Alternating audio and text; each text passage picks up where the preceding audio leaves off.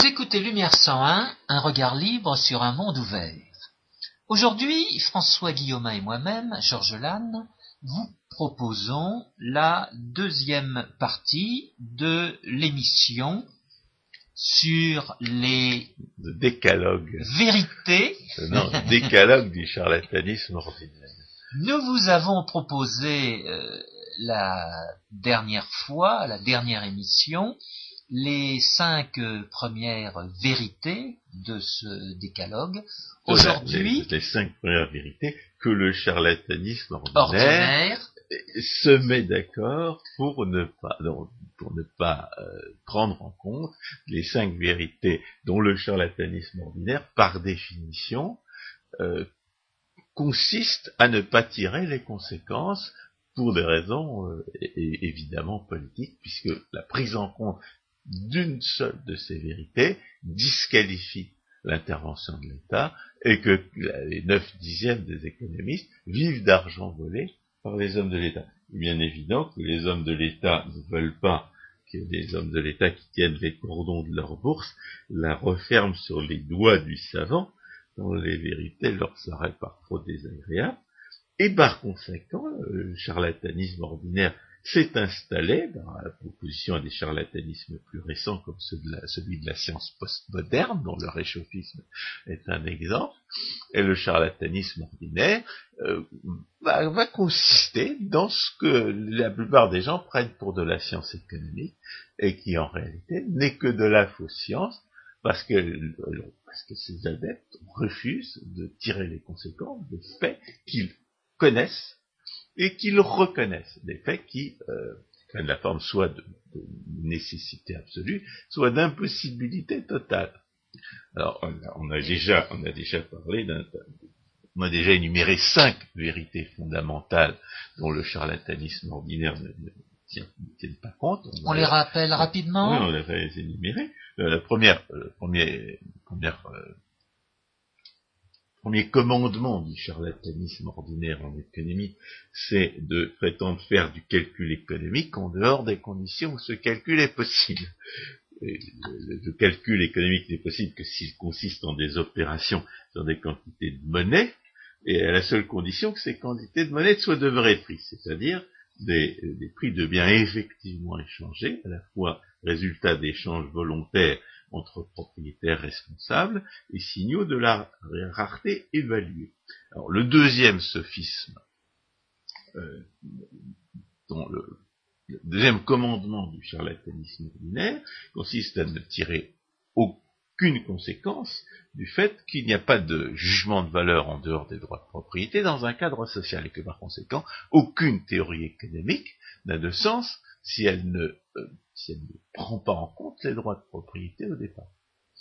Et le charlatanisme ordinaire en la matière va consister à raisonner à la fois comme si les droits de propriété existaient, ce qui est nécessaire pour poser la représentation théorique, et ensuite comme s'ils n'existaient pas pour rationaliser les interventions de l'État. On est dans le monde d'Alice au pays des merveilles. Alors, le troisième, troisième vérité dont le charlatanisme ordinaire refuse euh, de tenir compte en économie, c'est que, bien entendu, toute proposition qui est nécessairement arbitraire n'a pas sa place dans la science. Parce que j'ai tendance à, à- résumer en disant que toute glose sur l'inconnaissable est automatiquement réfutée. Et cette, euh, ces gloses sur l'inconnaissable vont, euh, vont porter sur le- essentiellement sur l'utilité, euh, sur la satisfaction des gens dans des conditions où ils n'agissent pas, alors qu'on peut ob- observer les jugements de valeur que par l'action des, individus, et, euh, aussi à, gloser sur l'utilité sociale dans des conditions où celle-ci, euh, non seulement ne peut pas être définie, mais supposer qu'on puisse la définir, ne pourrait pas être évaluée. C'est-à-dire que le- c'est vraiment une caractéristique euh, fondamentale du charlatanisme ordinaire, notamment chez les économistes mathématiciens, que de, ne, que de se livrer à des représentations théoriques sur des choses dont ils sont certains de ne jamais pouvoir s'assurer, euh, et comme une espèce de contamination de la, théorie économique par euh, débordement de représentation théorique où il faisait d'abstraction de l'ignorance des acteurs économiques à de prétendues représentations théoriques, ce dont, ce dont ils sont eux-mêmes certains que personne ne pourra jamais euh, le connaître. Alors, quatrième. Le quatrième commandement, c'était que la théorie c'est le refus de tirer les conséquences du fait que les actes de violence sont nécessairement destructeurs et qu'on ne peut définir comme productifs que les actes qui ne font pas violence à autrui, c'est-à-dire euh, qui, veulent les, définir de façon cohérente et non contradictoire, que les actes violents se définissent comme ceux qui disposent de la personne et, des possessions d'autrui sans son consentement. Et enfin, le cinquième commandement du charlatanisme ordinaire en économie consiste à refuser, à traiter les, hommes de l'État, traiter l'État comme un deus ex machina, et les hommes de l'État, par conséquent, des êtres supérieurs qui échapperaient aux, lois de l'économie et, aux exigences de la morale, au lieu de tirer les conséquences du fait que l'action de l'État est le fait d'agents moraux ordinaires qui ne se distinguent des autres voleurs que parce que ce vol est à la fois impuni et réglementé, ce qui les rend pour certains actes institutionnellement irresponsables, aveugles, indifférents à la production et en même temps hantés par la nécessité de perpétuer ces usurpations de pseudo-investir du temps, des efforts et autres richesses dans l'action politique. Alors, venons-en au sixième. Bah, le sixième, c'est une redistribution politique est par définition une violence que les puissants font aux faibles, de sorte qu'on ne peut pas raisonner sur la redistribution politique comme si les riches ne pouvaient pas y acheter le pouvoir, ni les puissants empocher l'argent qu'ils y volent. Le fait que les hommes de l'État sont des, gens ordinaires, euh, se produit aussi dans un contexte politique. Je parlais de la, de la rivalité euh, pour obtenir un poste de prédateur. Mais le poste de prédateur traduit une, une réalité, c'est que le prédateur est plus puissant que sa victime. Que par définition, la redistribution politique, c'est le pillage des faibles par les puissants. Qu'il n'y a pas de euh, définition du puissant qui soit meilleur que celle, que, que, celle qui, repose sur le critère de pouvoir voler les autres infiniment, il n'y a pas de définition du faible qui soit meilleure que celle d'être obligé de se laisser dépouiller sans pouvoir se défendre. C'est comme ça qu'on définit le faible et le puissant. Or, le, la sixième réalité fondamentale dont les, euh, dont les charlatans officiels, dont les charlatans ordinaires refusent de tirer les conséquences, c'est le fait que la redistribution politique est par définition une violence que les puissants font aux faibles. Je suis obligé de constater que c'est une réalité qu'on m'a jamais enseignée. C'est une, évidence, c'est un enfoncement de porte ouverte dont jamais, euh, dans le cours de mes études, je n'ai vu aucun euh, professeur euh, tirer les conséquences. C'est par définition la redistribution politique et le pillage des faibles par les puissants. Et par ailleurs, il y a euh, entre la puissance et la, richesse un rapport que, Marx a entièrement dénaturé, alors qu'il est quand même assez simple à comprendre. C'est que les puissants peuvent voler l'argent,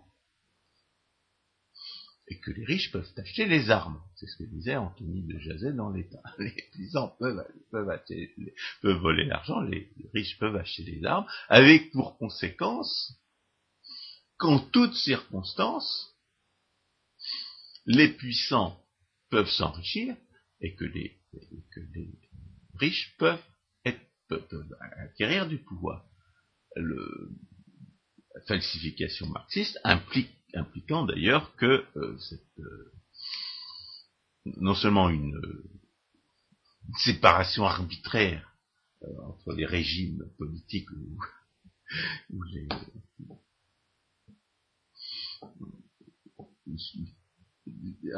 la, définition arbitraire de régime politique où les puissants ne voleraient, plus, hein, Et puis par ailleurs, une, accusation, euh, un déterminisme arbitraire également, qui laisserait entendre que les, riches achèteraient nécessairement des armes et que les, puissants, dans un régime capitaliste, nécessairement euh, des voleurs. Or, dans un, régime véritablement capitaliste, les puissants ne sont pas nécessairement des voleurs. Les, puissants peuvent parfaitement s'abstenir de voler, de même que les riches euh, peuvent parfaitement s'abstenir d'acheter du pouvoir. Quelquefois, ça leur réussit pas. On a vu ce qui est arrivé à euh, Bill Gates lorsqu'il a été victime de persécution antitrust. Pourquoi? Parce qu'il n'avait pas assez donné d'argent au Parti démocrate, euh, à d'autres partis au pouvoir. Il voulait échapper à la politique et la politique l'a rattrapé. Et bien entendu la législation antitrust n'est que le prétexte à persécution euh, arbitraire euh, des, faibles par les puissants. Mais ce qui est fondamental dans, les analyses économiques telles, que les enseignent les charlatans ordinaires, c'est qu'ils refusent de tirer les conséquences du fait que la, redistribution politique est une violence que les puissants font aux faibles. Et notamment en ce qui concerne ces, intentions prétendues. On n'arrête pas de nous, servir l'antienne et le bobard, comme quoi la redistribution politique serait nécessaire pour les pauvres, comme quoi les pauvres ne pourraient pas vivre sans redistribution politique. Comme quoi les sales égoïstes qui refusent de se laisser voler seraient les ennemis des pauvres. Et ça implique bien entendu que les,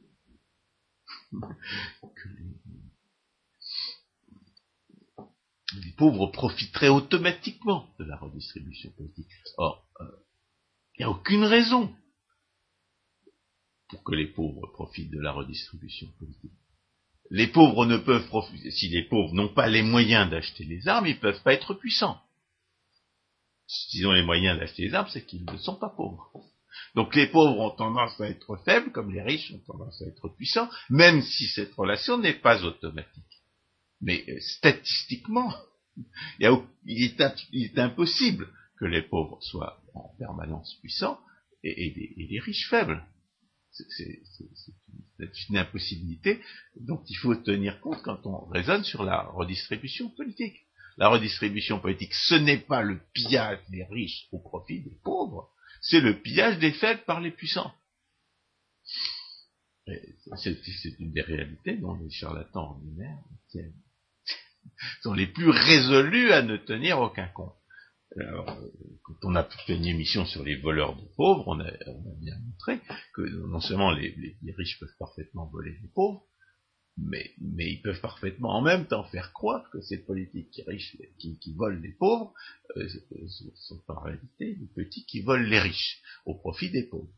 Donc il n'y a rien, cet aveuglement euh, systématique euh, n'en rend que plus vraisemblable euh, l'éventualité que la redistribution politique ne profite en aucune manière aux pauvres. Elle se fait, elle ne fait pas des, riches vers les pauvres. Elle se fait des faibles vers les puissants. Et comme le disait Rothbard, si les pauvres en bénéficient, c'est uniquement parce que les puissants sont charitables.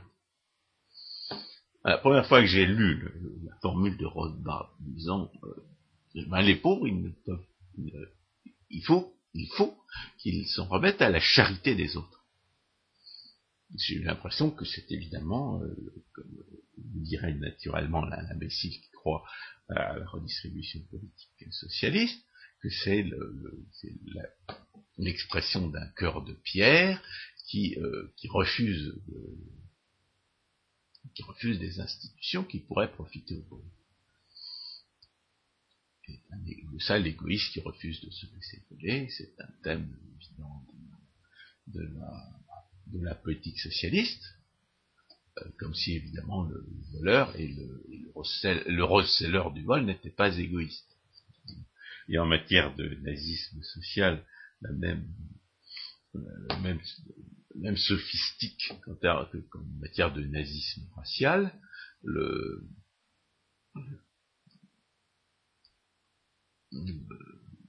voleur est censé ne pas être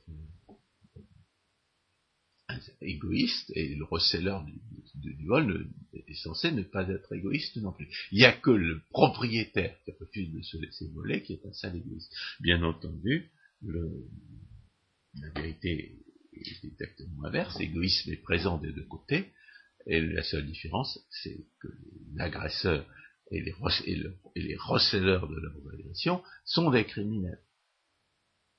La différence entre le sale égoïste qui refuse de se laisser voler et ses voleurs, c'est que ces voleurs sont des criminels et que lui n'en est pas un. Mais l'égoïsme n'est pas, euh, pas, un critère de distinction entre eux. Alors, Rothbard, quand il dit que les, euh, que les pauvres doivent s'en remettre à la charité d'autrui, en réalité, il ne pose pas une norme, il ne dit pas que les hommes que, pauvres doivent s'en remettre à la charité d'autrui, parce que c'est ça qui est juste. En réalité, ce qu'il ce qu'il énonce, c'est une, réalité factuelle. Ce qu'il dit, c'est qu'étant donné que les voleurs, que les puissants voleurs sont des, euh, sont des puissants voleurs, ils ne donnent le butin de leur vol aux pauvres que s'ils le veulent bien. C'est-à-dire que s'ils sont charitables, que s'ils décident de ne pas garder pour eux le butin. Et ce qu'on observe dans la redistribution politique socialiste à la française, c'est bien que les hommes de l'État gardent pour eux le butin qu'ils ont volé sous prétexte d'aider les pauvres. Beaucoup plus que dans d'autres pays. Donc il n'y a pas de meilleure illustration du fait que les pauvres doivent dépendre de la charité des autres, que, cette réalité que les hommes de l'État français, qui, volent énormément sous prétexte d'aider les pauvres, en, gardent la, plus grande partie pour eux-mêmes. Alors, en ce qui concerne la redistribution politique, notre réalité dont les économistes professionnels ne tirent pas les conséquences, en dépit du fait qu'ils qui, euh, qui, reconnaissent, encore une fois, la marque du charlatanisme ordinaire, c'est que les charges et les distributions de la redistribution politique ne dépendent pas ni des attentes, ni des intentions affichées, ni des clauses négociées. Celui qui subit la charge de l'impôt, c'est celui qui court le moins vite pour lui échapper. C'est, tiens, là, on appelle depuis Ricardo la spécificité des facteurs de, la, production taxée. Et de même, celui qui reçoit les butins de la redistribution, ce n'est pas celui qui s'attend à recevoir les butins de la redistribution, ce n'est pas celui que les hommes de l'État veulent favoriser, ce n'est pas celui que les hommes de l'État, par la loi, décrètent catégorie privilégiée, ce sont ceux qui peuvent, qui sont les plus proches de la fenêtre à travers laquelle les hommes de l'État jettent l'argent qu'ils ont volé aux autres. encore une fois, c'est la spécificité des, facteurs de la, la, production subventionnée. Donc c'est à la spécificité des facteurs de l'activité la, taxée ou subventionnée que, euh, c'est la spécificité des, facteurs de, la production taxée ou subventionnée qui va déterminer la réalité de la redistribution politique. Ce sont les propriétaires des, facteurs les plus spécifiques à l'activité taxée qui vont subir la charge de l'impôt, ce sont les propriétaires des facteurs de production les plus spécifiques à l'activité subventionnée qui vont empocher des subventions. Il y avait comme ça une, analyse fait étudiante d'Aix-Marseille, qui avait bien montré qu'en matière de, euh, d'art lyrique, eh bien, les subventions étaient empochées par les plus grands chanteurs et les plus grandes cantatrices. Pourquoi? Parce que c'était eux, qui étaient les propriétaires de, de, des facteurs les plus spécifiques à l'activité de, de, de l'art lyrique. Les autres, ils étaient interchangeables le machiniste, il peut très bien être machiniste dans, l'art lyrique, et il peut très bien être euh, aux machinistes dans, dans, un, dans un concert rock qui, n'est pas subventionné. Et par conséquent, sa rémunération ne peut pas être pas, peut pas augmenter du fait des subventions à l'art lyrique. Si la subvention va uniquement à l'art lyrique, le machiniste ne recevra pas un centime de plus, c'est le, c'est le Pavarotti ou la, la cantatrice qui va recevoir, qui va empocher la subvention. De même d'ailleurs en ce qui concerne l'enseignement. Euh, les, les, subventions à l'enseignement euh, supérieur aux États-Unis euh, augmentaient bien plus vite que toute, euh, que toute autre rémunération. Ce sont les professeurs qui, qui empochent la différence. Donc, euh, et de même, euh, on avait fait l'édition sur les, voleurs de pauvres, on avait bien montré que c'était les salariés qui payaient la subvention au transport en commun et que c'était les propriétaires de euh, des, immeubles situés à proximité des lignes qui empochaient la subvention. Donc, le, un des faits fondamentaux, reconnus depuis Ricardo, depuis le début du, 18 du 19e siècle, peut-être même avant, parce qu'après tout, euh, les, grands penseurs, c'était des propriétaires fonciers, et la, propriété foncière est la valeur de la propriété foncière est particulièrement sensible aux, aux impôts et aux subventions, justement. Donc c'est une loi de l'incidence fiscale qui, en matière de, monopole protectionniste, euh, s'appelle loi de la protection effective. On a montré à plusieurs reprises qu'il y avait équivalence entre l'impôt subvention et le monopole protectionniste. Donc les lois de l'incidence fiscale et de la protection effective sont une des, ce la, représentent la deuxième raison fondamentale pour laquelle la redistribution politique ne peut pas atteindre ses objectifs. Le premier étant que la redistribution politique est faite par les puissants et dépend des faibles. Donc, première raison pour laquelle la redistribution politique ne peut, ne peut pas euh, atteindre ses objectifs, c'est qu'elle est faite par les puissants au dépend des faibles. Deuxième raison pour laquelle euh, la redistribution politique ne peut pas atteindre ses objectifs, c'est qu'elle est soumise à des lois euh, économiques naturelles auxquelles on ne peut pas échapper et qui font que les, les, les charges et les avantages euh, brute de cette redistribution ne dépendent pas des intentions de ceux qui la font. Ça, c'est le sixième et, la, sixième et la septième vérité méconnue par les charlatans ordinaires. Et on peut certainement dire que les lois de l'incidence fiscale ne soient pas reconnues par les économistes.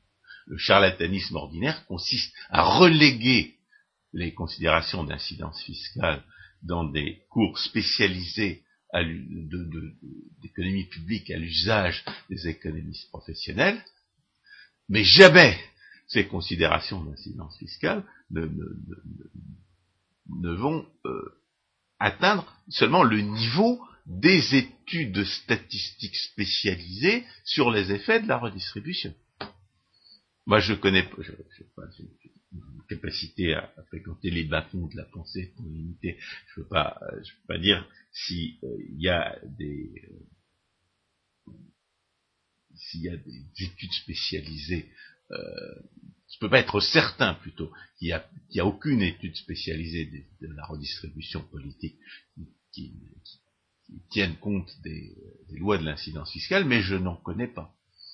Et lorsqu'on publie, lorsqu'on prétend publier dans, la, euh, dans le débat public des, euh, de prétendues études sur les effets de la redistribution politique, que ce soit en France ou dans d'autres pays, je ne sache pas que les lois de l'incidence fiscale soient prises en compte. Donc on, a, un cas euh, tout à fait, tout à fait caractéristique de, de considérations qui n'ont aucun rapport avec la réalité, mais, sur lesquels on va, gloser gravement, parce que la prise en compte des lois de l'incidence fiscale impliquerait que la redistribution politique est, vaine pour la, plus grande partie de, ces manifestations euh, concrètes. Alors, euh, bien entendu, euh, huitième réalité que dont le charlatanisme ordinaire refuse de tenir compte, c'est la, la, petite dernière, celle que nous avons euh, énoncée euh, comme sous-produit de la, euh, la loi de, la démonstration de Bitur-Camembert, à savoir que la, si les, les redistributions brutes dépendent des lois de l'incidence fiscale, eh bien les redistributions nettes, elles, dépendent uniquement de, la chance ou de, la, plus grande capacité à prévoir des entrepreneurs politiques. C'est une conséquence du fait qu'il n'y a pas de profit certain. La action humaine n'a aucun profit certain, de sorte que les politiques, que les profiteurs des politiques de redistribution ne sont jamais leurs bénéficiaires désignés, mais les plus malins ou les plus chanceux. Et ça, c'est une nécessité, une nécessité qui tient euh, au fait y a que l'action politique euh,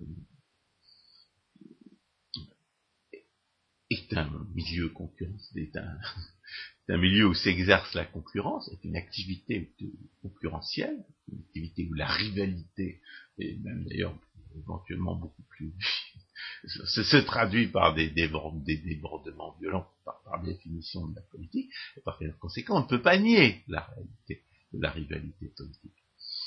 Et comme s'il existait un profit certain dans quelque activité politique que ce soit, tout le monde se précipiterait dans cette activité politique-là pour bénéficier du profit certain, il s'ensuit qu'il n'existe aucune possibilité de profit certain dans l'action politique. Mais s'il n'existe aucun profit certain dans l'action politique,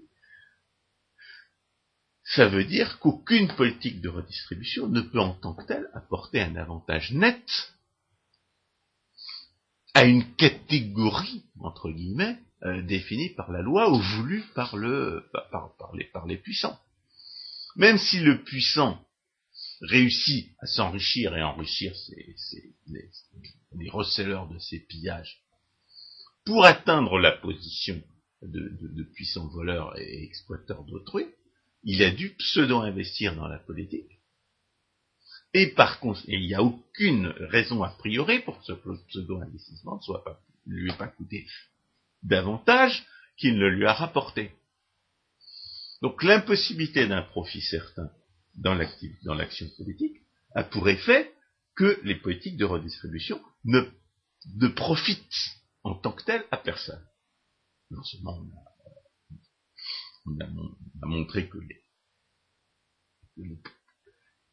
l'identité des profiteurs, et d'ailleurs l'identité des gens qui y ont subi des pertes, est indépendante de la politique, euh, de la, ne, dépend pas du type de politique qui est suivi, mais seulement de, la capacité à, euh, à, bien, à mieux prévoir que les autres, ou simplement de la chance. C'est celui qui est euh, qui s'est mis au bon moment sous la fenêtre à travers laquelle les hommes de l'État distribuent, euh, enfin jettent l'argent qu'ils ont volé aux autres, qui va empocher les, avantages de cette politique. Après, eh bien, les places seront tellement chères sous la fenêtre en question, eh bien, qu'elles se paieront d'une manière ou d'une autre. C'est le premier arrivé qui va en profiter, et le premier arrivé, c'est n'importe qui.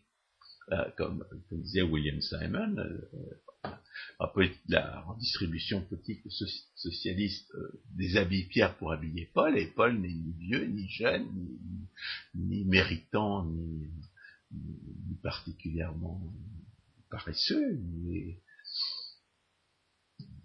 pas malade, il n'est pas bien important, il n'est pas bien malade. Paul, c'est simplement Paul les hommes d'État déshabillent Pierre pour habiller Paul, et Paul n'a aucune caractéristique particulière, parce que s'il avait une caractéristique particulière, eh ben, l'erreur consistant à croire que Paul a une caractéristique autre que la chance ou, la,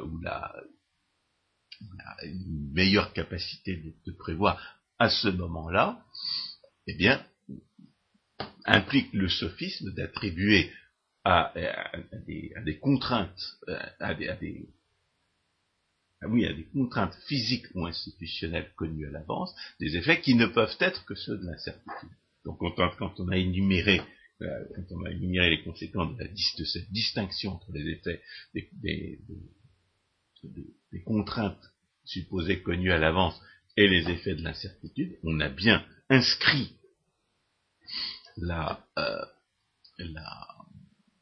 l'impossibilité d'un profit certain dans la redistribution politique comme, euh, comme la petite dernière des considérations euh, nées de, de, la, capacité à distinguer entre les effets de l'une et les effets de l'autre, les effets des autres. Donc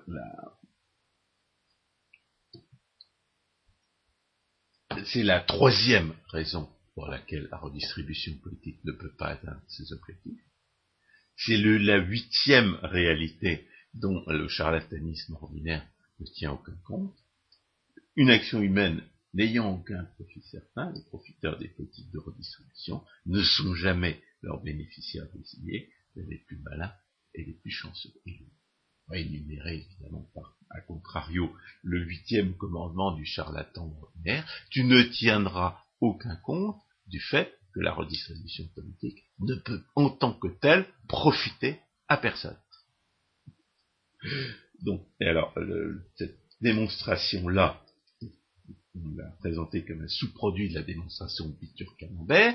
Que dit la démonstration de Bitur-Camembert Bien qu'à partir du moment où, la, il faut que pour, pour obtenir les butins de la redistribution politique, ou échapper à ces prédations, il faut pseudo-investir dans la dans l'action politique. Et à partir du moment où a l'action politique, il n'y a pas de profit certain, il s'ensuit que les pseudo-investissements dans l'action politique doivent être égaux à l'enjeu de l'action politique, du moins en tendance. les différents, les écarts par rapport à cette égalité n'étant qu'un produit de l'incertitude. On a expliqué à plusieurs reprises que, que c'était pour ça qu'on étudiait les effets des politiques et des institutions en faisant abstraction de l'incertitude, justement, parce que tout ce qui est profit ou perte ne peut être dû qu'à l'incertitude. Et la conséquence, c'est que quand on fait abstraction de l'incertitude, il y a une égalité stricte entre ce que la redistribution politique vole et ce que la redistribution politique conduit à gaspiller au cours des, efforts pour s'emparer de, de, ces enjeux? Je vous interromps un instant. L'incertitude en question n'étant pas une incertitude objective, mais une incertitude subjective. C'est chaque individu, c'est chaque personne qui mène une action qui a une certaine incertitude sur son environnement. Qu'est-ce que ça veut dire? On ne peut pas concevoir l'incertitude qui ne soit pas perçue. Mais euh, il n'y a pas une incertitude. C'est une réalité de la conscience. Malheureusement. L'incertitude appartient à la conscience. Et oui, moi, pas tellement l'expression subjective parce que euh, parce que on parle de subjectivisme autrichien, quand on parle de valeurs qui sont subjectives, ça pourrait, être interprété comme euh, comme impliquant qu'il n'y a pas de, qu'il ne peut pas y avoir de réflexion normative qui soit vraie ou qui soit fausse, que, que, tout dépend de ce que, de, de ce que l'on croit, euh, euh, indépendamment des, lois de la réalité. Ça n'a rien à voir. Non. Quand on parle de subjectivisme autrichien, ce que ça veut dire, c'est que les jugements de valeur sont des actes de la pensée. Voilà. Et la pensée, bien entendu, c'est une pensée à propos d'une réalité euh, objectivement perceptible. On a dit euh, au titre du, sixième commandement, non, du troisième commandement, que toute glose sur l'inconnaissable n'a aucune place dans, la pensée rationnelle. Donc la, subjectivité de la de l'incertitude n'implique aucune indépendance par rapport à la réalité, bien au contraire. L'incertitude, c'est une incertitude relativement à la réalité. Et donc c'est une incertitude perçue. Alors, quand on dit c'est pas une incertitude objective, qu'est-ce que ça veut dire? Ça veut dire que c'est, que c'est quelque chose qui est propre à la pensée de celui qui est incertain. C'est pas une, incertitude qu'on pourrait mesurer, estimer, euh, supputer euh, à la place. Il n'y a pas une table qui est affichée quelque part et qui va donner la loi de probabilité en question. Il n'y a, pas de loi de probabilité, il n'y a pas de, il a pas de, il a pas de connaissance qu'on puisse établir indépendamment de ce que l'individu agissant a dans la tête. C'est en cela que la, certitude est un, attribut de la pensée et pas un attribut d'une réalité que tout le monde pourrait constater par ailleurs euh, objectivement et euh, d'une manière euh, statistiquement constatable. Et ça nous amène d'ailleurs à la, au dernier et, peut-être le plus important des, aspects du charlatanisme ordinaire, et qui est le, le pseudo-expérimentalisme. Qu'est-ce que c'est que la prétention à mesurer l'incertitude indépendamment de ce que les gens ont dans la tête, sinon une tentative pour réifier les actes de la pensée, c'est-à-dire pour exterminer le rôle de la pensée dans l'analyse. Pour exterminer le rôle de la pensée dans l'analyse, pourquoi est-ce qu'on le fait? Parce qu'on veut singer les, méthodes des sciences expérimentales. Or, justement, la, condition de la, science expérimentale théorique, c'est que l'objet de son étude, il n'y apparaît aucune, il n'y apparaît aucune information nouvelle. Ce qu'étudie la science naturelle expérimentale, c'est toutes les, formes de la causalité qui ne doivent rien à la pensée. Car si la pensée, euh, si la pensée joue un rôle dans, dans l'objet de son étude, on ne pourra jamais dire d'une observation, de deux observations qu'elles ont été faites dans les mêmes conditions. S'il y a de la pensée dans le, dans le phénomène qu'on cherche à étudier, l'information nouvelle va et l'information nouvelle qui a des conséquences, l'information nouvelle qui est, qui, est, un facteur de causalité, va changer les conditions d'exploitation. Il est, impossible qu'un objet qui, qui, est capable d'apprentissage puisse se trouver euh, dans les mêmes conditions à des instants différents. S'il a appris quelque chose, son comportement va s'en trouver changé. Et par conséquent, on ne pourra jamais reproduire une expérience. Or, la, possibilité de reproduire des expériences est une condition de la science naturelle expérimentale. Le résultat, c'est que la science naturelle expérimentale, la, méthode expérimentale est inapplicable à la science économique, qui est une étude des conséquences de la pensée et de l'action. Évidemment, on a fait pas mal d'émissions qui parlent du, pseudo-expérimentalisme, pseudo-expérimentalisme se définissant comme la prétention à appliquer à la science économique les méthodes des, sciences expérimentales, c'est-à-dire à exterminer dans l'étude tout ce qui procède de la pensée. L'inconvénient, bien entendu, étant que, euh, que la production elle-même est une conséquence de la pensée. Qu'aucune étude qui, euh, cherche, à exterminer le rôle de la pensée dans la, science économique ne peut rendre compte d'un seul acte productif. Et par conséquent, elle va se, elle va encore une fois tourner autour du pot.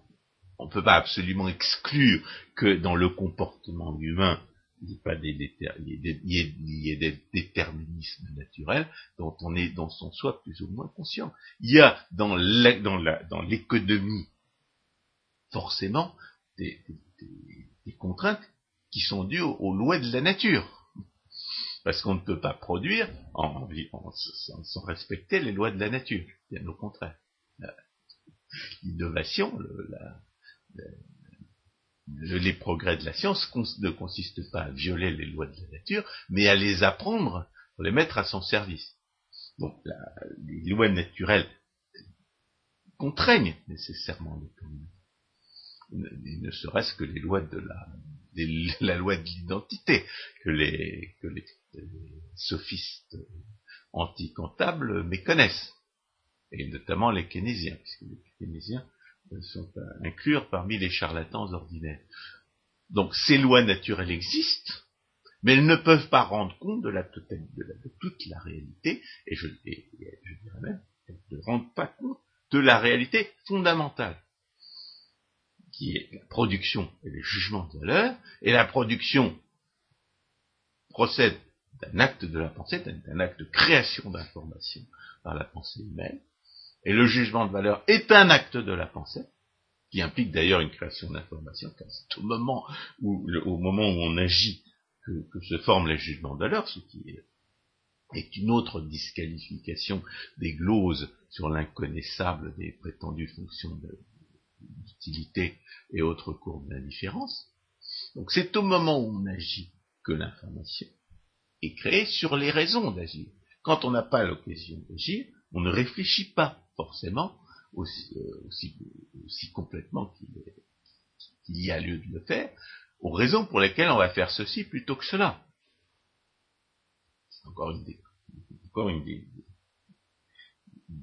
une occasions, occasion de disqualifier l'analyse économique qui prétend euh, faire abstraction, prétend étudier les conséquences ou les déterminants de l'action humaine sans étudier l'action humaine elle-même. Ce qui est la définition de, que donne Pareto de la science économique. La science économique, pour Pareto et une majorité d'économistes, va consister à étudier les phénomènes économiques qui résultent de l'action humaine. Mais, oui, mais pas l'action humaine en tant que Voilà, l'action humaine étant euh, l'arlésienne, et le cas échéant, quand elle est introduite, elle est introduite déformée, pour autant qu'elle fait abstraction de l'incertitude, qu'elle fait abstraction de la pensée. Donc c'est quelque chose qui va euh, tomber de la plume du théoricien euh, qui l'introduit. J'ai mentionné tout à l'heure cette distinction entre la théorie et l'histoire qui conduit assez glose sur l'inconnaissable des fonctions d'utilité, des, des courbes d'indifférence. Je pense que la, le pseudo-expérimentalisme conduit à... Euh, c'est lui qui conduit à méconnaître complètement la, distinction entre théorie et histoire. Parce que si le pseudo-expérimentalisme est faux, et il est faux, ça veut dire qu'il ne peut y avoir de véritable théorie économique que logique. Que la théorie économique ne peut pas être déduite de l'observation, qu'elle se déduit euh, des attributs nécessaires de toute action humaine. L'existence du jugement de valeur, l'existence d'une différence entre la valeur et le coût, c'est-à-dire l'existence d'un profit qui va faire agir, d'un profit qui va être une occasion de profit qui va être exploitée jusqu'à sa disparition, l'existence de, l'ignorance et de l'incertitude, l'existence de tout ce que la théorie économique logique décrit euh, par, des traités comme l'action humaine de von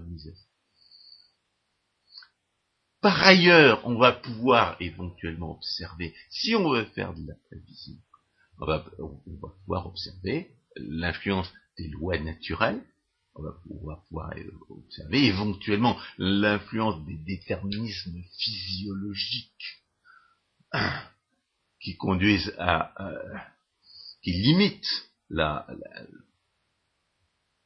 liberté euh, d'agir de l'être humain, mais la liberté d'agir de l'être humain, dans la mesure où elle se traduit par de la pensée, elle est irréductiblement euh, capable de produire de la nouveauté et capable d'échapper au déterminisme.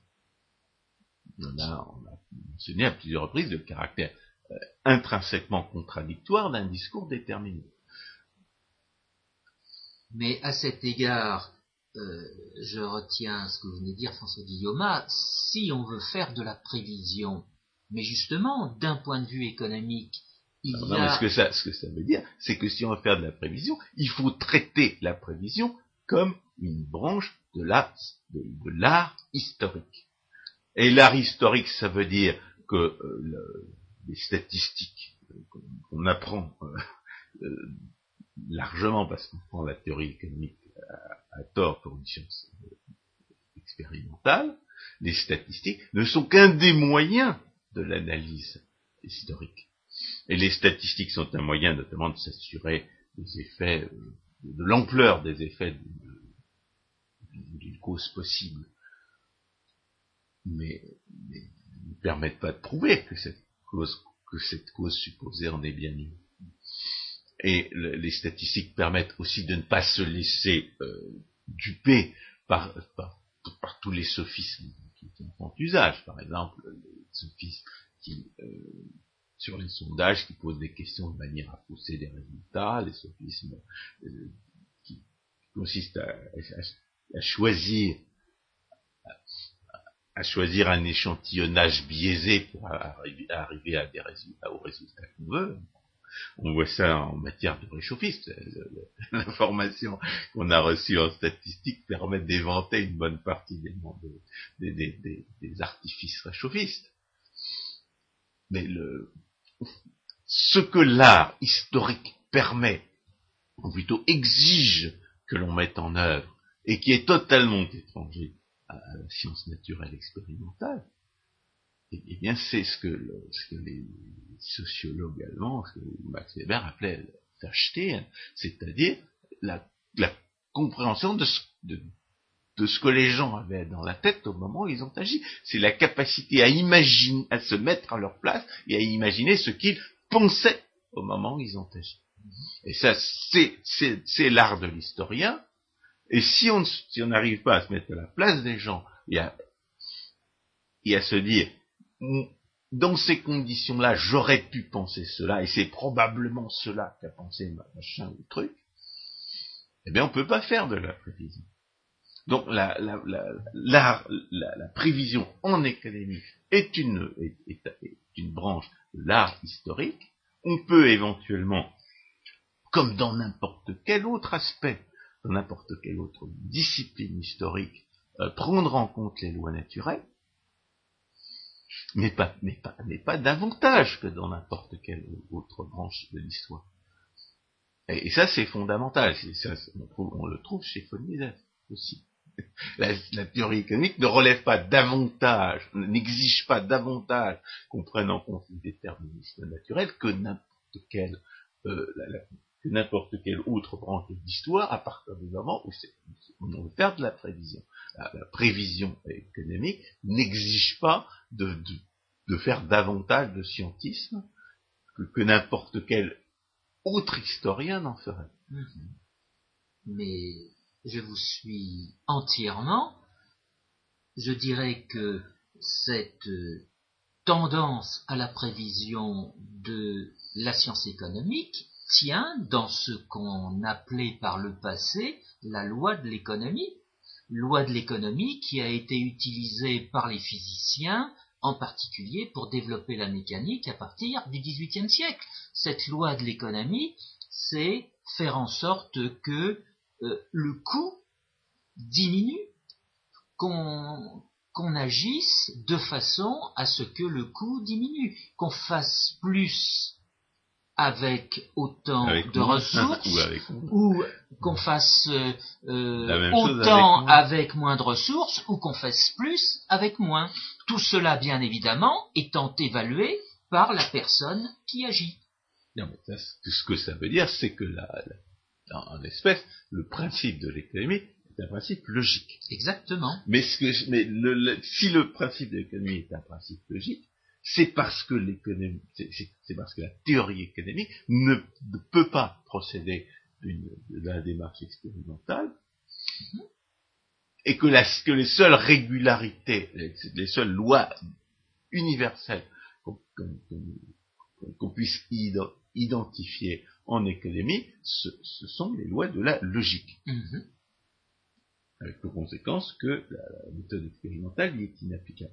Donc, euh, si on veut résumer la, critique de la, du pseudo-expérimentalisme, ou exprimer en termes de, de, dixième commandement du charlatan ordinaire les, vérités euh, universelles dont le charlatanisme ordinaire, par définition, refuse de tirer les conséquences alors qu'il les admet expressément, on dirait tu ne tiendras pas compte du fait que l'économie est le produit d'actes de la pensée humaine. Très bien, François Guillaume, merci. Étant donné ce décalogue, eh bien, dans les prochaines émissions, nous pourrons nous référer plus simplement à certains de ces points pour développer de nouvelles de nouveaux entretiens, de nouvelles réflexions sur l'actualité économique. François Guillaume, merci beaucoup. Chers auditeurs, à une prochaine fois.